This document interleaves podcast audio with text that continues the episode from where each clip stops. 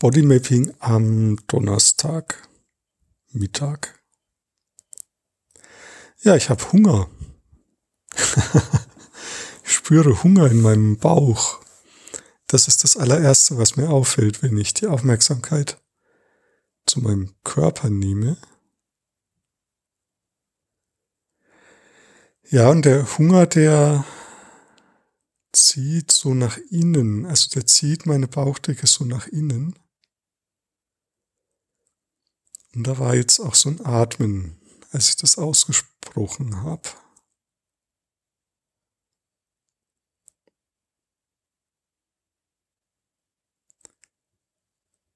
Und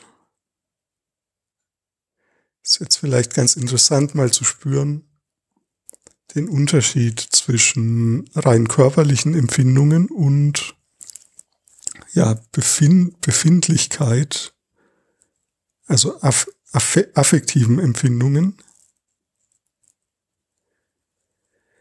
Der Hunger ist wirklich was rein physiologisches. Also es ist wirklich Hunger nach Materie, nach Essen.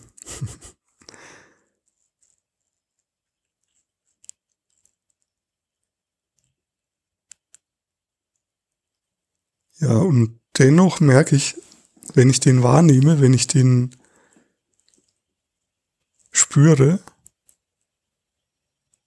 dann, dann entspannt sich was in mir. Also den Hunger als solches zu spüren, macht auch in meinem Erleben, in meinem Befinden irgendwie so ein Freiraumgefühl.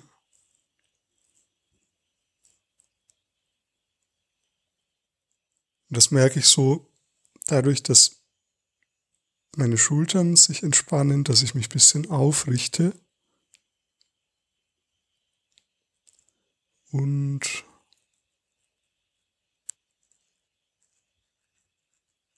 bisschen leichter atmen kann.